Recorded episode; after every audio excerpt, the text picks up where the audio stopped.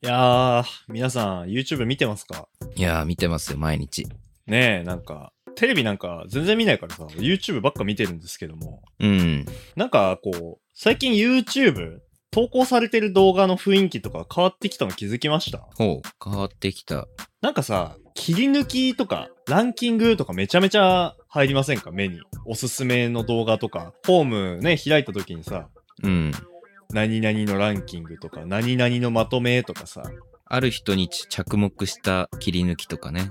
いろいろあるよねそうそうそうそうなんかいろいろあるんですけど、まあ、切り抜きと、まあ、今回はね、ランキング、まとめみたいな、この二大巨頭、その今 YouTube で流行ってる二大巨頭について話していきたいんですけども、はい。なんか切り抜きって多分、大手の配信者とかさ、VTuber とか、その人たちの生放送で面白かったところを切り抜くみたいな。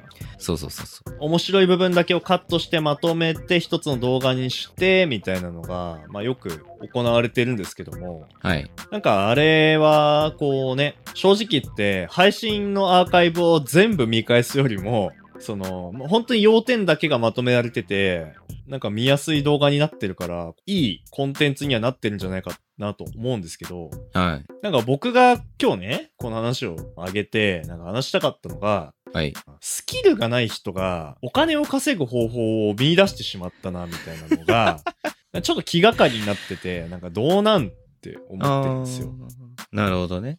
YouTube ってさその基本的に人のコンテンツとかをただ転載する場合ってまあ無断転載みたいなもんになるのでまあ本家に怒られるわけなんですよ大体ねま。あ本来そうですね。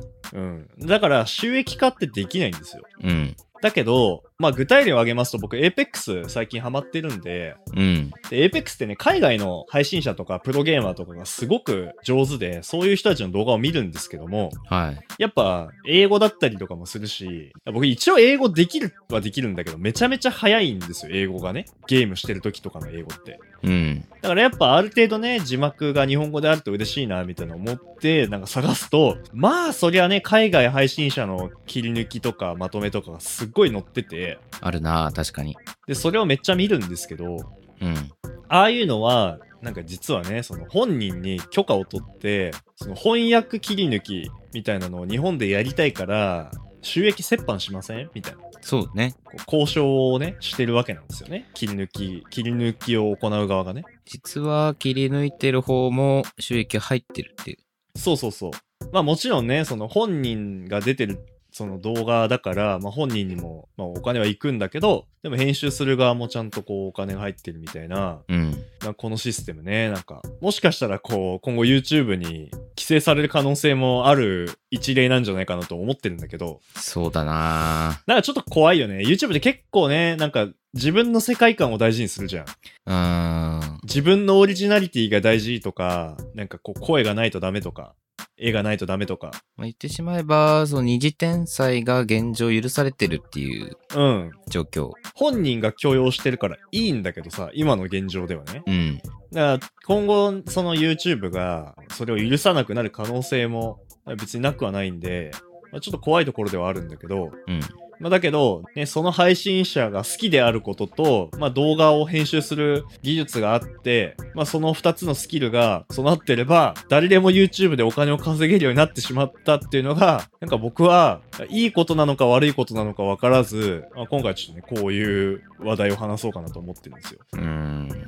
エビテが言いたいことはめちゃめちゃわかる。要するに、その人自身がそのコンテンツは生み出してないけど、そこに価値がついててってことだよね。うんで、も、そもそも、まあなんかそこら辺は線引きがみんないろいろあるんだけどさ、そもそも例えばゲームの配信してる人もさ、うん。ゲームっていうコンテンツを使ってお金を稼いでるからさ、そこら辺もね、なんか若干グレーって言われてたりもするじゃん。まあ、特にね、昔はダメだったのにやってて、みたいな。そうそう、YouTube ではないんだけど、ニコニコ動画とかだと、んなんか任天堂の作品は選ばれたものしか収益化できないとかあったね。あるんで、まあそんな感じでさ、まあゼロからコンテンツを自分で生み出さない人が稼げるのってどうなんみたいな。うん。のもあるんですけど、どう思いますこれに関しては。いやまあ正直ね、ゲームはね、収益化できてもいいな、そのゲーム実況者が収益化できてるっていうのはすごくいいなって思っていてその理由がその実況者自体がそのゲームにプラスで音声なりうん。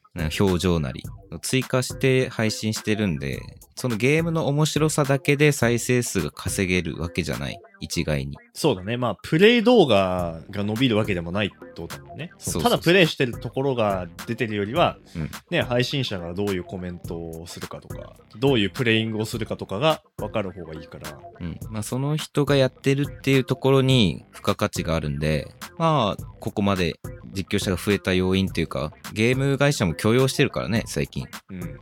それは別にいい流れなんじゃないかなって思うんだけどエビテが言うようにその切り抜きクリップいわゆるクリップ動画で稼げるシステムまあそのビジネスモデルみたいなのが確立してしまってるのは、まあ、怖いなって思うのは確かにってうん。で要するにその切り抜いてる人のその人の人格っていうか切り抜いてる人が携わってるのがどこを切り抜くかっていうところだけだからなんかその人がやってる必要性ってあんまないじゃんそう、絶対ないんだよね。うん他の人でもできるんだよ。大体可能なシステムの上に、ただただその人がね、その先見の明だったり、みんなに見られるような動画、その切り抜き方がうまいとかさ、そういうので、矢面に立ってる、立ててるのは事実だけど、でも、その人じゃなくてもいいんだよね、別に。うん。それが。っていうところがすごい怖い。その自分がそれで稼ぎたいって、お小遣い稼ぎぐらいならいいと思うけど、それで食っていこうとはちょっとどうしても思えないうん、絶対にそれに身を捧げるのはやめた方がいいんの。だけど。そう そうそう。それは多分やばいね。なんか本当にね、趣味で常にその配信者を見てて、個人的にクリップを切り抜いて楽しんでたんだったらいいと思うよ。うんそんな人いるのかって話だけど。いや。そうなんだよ。そう。なんかお金目的で切り抜きを始めた人は、それでなんかずっと食っていけるって思ってるんだったらちょっと怖いな。いや、まずね、配信者側が、表現悪いけど、オワコンになる可能性もあるし、そまあでも、その、海外の配信者の人の切り抜きを日本でやって、せ翻訳の字幕をつけてる人って、その、布教活動にもなってるから、なんか、本当にいい効果しかないっぽいんですけど、そういう事例は置いとくとしても、まあね、配信者側の人気がなくなったりとかしたら、めちゃめちゃ依存してた部分がなくなっちゃったりもするし、う。うん。まあね、危険ですよ、そこら辺は。いや、そう、なんか言い悪いとかじゃなくて自分はやりたくないなっていうか、すごいあー怖いな。そうだね。うん、なんか別にし収益が切り抜かれた側にも切り抜いた側にも入るっていうのはもう多分使用上防げないうん。コンテンツ管理してる上してる上で著作権を持ってる人が OK って言ってるってことでしょ多分そうだね。クリップ動画ってうん。でもそこを変更するの難しいからまあなくなんないんじゃないかって思うけどうん。ただそれに依存してお金を稼ぐって観点だと結構怖いな。なんか、ね、ちょっと腰巾着すぎて、そうなのよ。もう一個ね、ひねりあったらもしかしたらいいのかもしれないけど。まあ、ぶっちゃけね、見ますよ、そういうの。いや、見る見る。そう、うん俺も見るんだよね。切り抜きは見ますけど、うーん、まあ、その人に興味なくなったら、切り抜きも見ないからね。うん。なんか、その切り抜いてる人自体に興味は全くないから、そうなんだよ。そこが問題かも。別にその面白い切り抜きを別の人がやってたらそっちでいいし。っていう意味では、すごく自分でやるにはなかなかリスキーなことだなと。うん。まあでも、増えてくんだろうなとは思う。そういう人がね。いやーね、そう、今よりも増えるんだろうな。そう、それで稼げるって話もみんな知ってきたし、うショートとかさ、増えたじゃないですか。YouTube ショートみたいな。ん。 1分程度の動画がショートって言うんですかね。YouTube って。うん。まあ、あの、TikTok の流行りからね、そういうショートムービーっていうのが今また復活してる。だから YouTube って初めめっちゃ短い方がいいって言われてて、3分から5分ぐらいの動画多かったのが、収益化のその広告の数とかの制限のせいなのか、視聴者がよく見るようになったのか、ともかくその10分以上の動画がふめっちゃ増えてさ。で、今また1分にもう戻ってるわけで。そうだね。そう。まあ、結構その YouTube 側に踊らされてる感じもするけど、まあ今のところそういう短い動画って減る理由ないから、うん。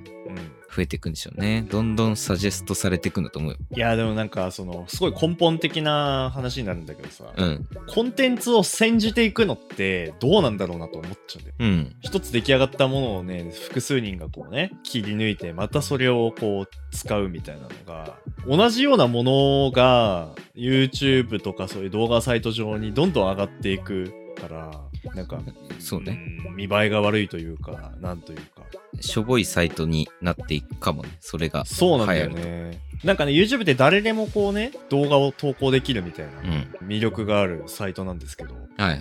まあ、スマホでもき、スマホで簡単に撮ったものでも上げられたりとかするっていうところも含めてね。うん。だけど、なんかそれは他人のコンテンツを別の形にしてひ投稿するっていう意味ではないはずだから、まあそうだろうね。多分ね。うん。そんなこときっと想定して言ってないからさ。うん。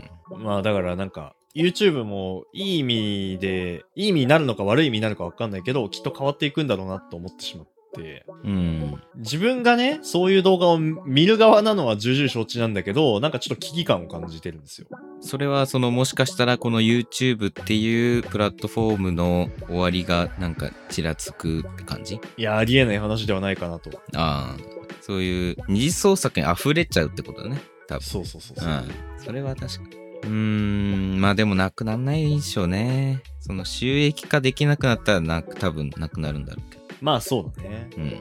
でもすごいもんね。1個見たら最後じゃん。なんか、もう、延々 と違うチャンネルの切り抜きそうそうそうそうそうそうがいっぱいさ。すごいよね、あれ。マジで有名な配信者とかだったらさ、何十個もね、その人の切り抜きチャンネルあるからさ、 うん。いそうなんだよ。やでもね、需要があるのはね、わかるからね。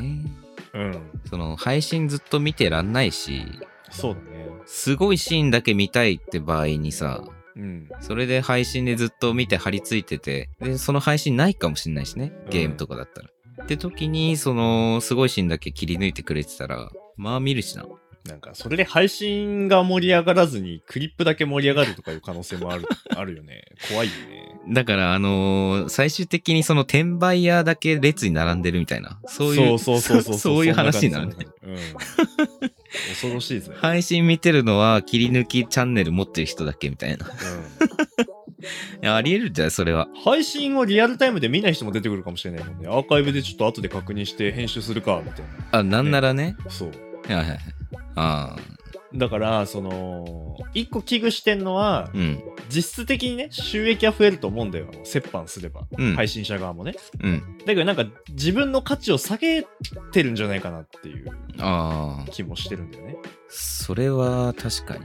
うん、ただ俺がそこまで有名な配信者だったら、自分で切り抜きチャンネルを持つね。ああ、うん。誰か雇ってさ。はいはいはい、まあ、そこまでのやる気があればね多分ね大手の人たちみんなそこまでやるのめんどくさい からやってないんだろうねってまあね、勝手にやってくれるもんね。だってなんかそうそうそう言わなくても。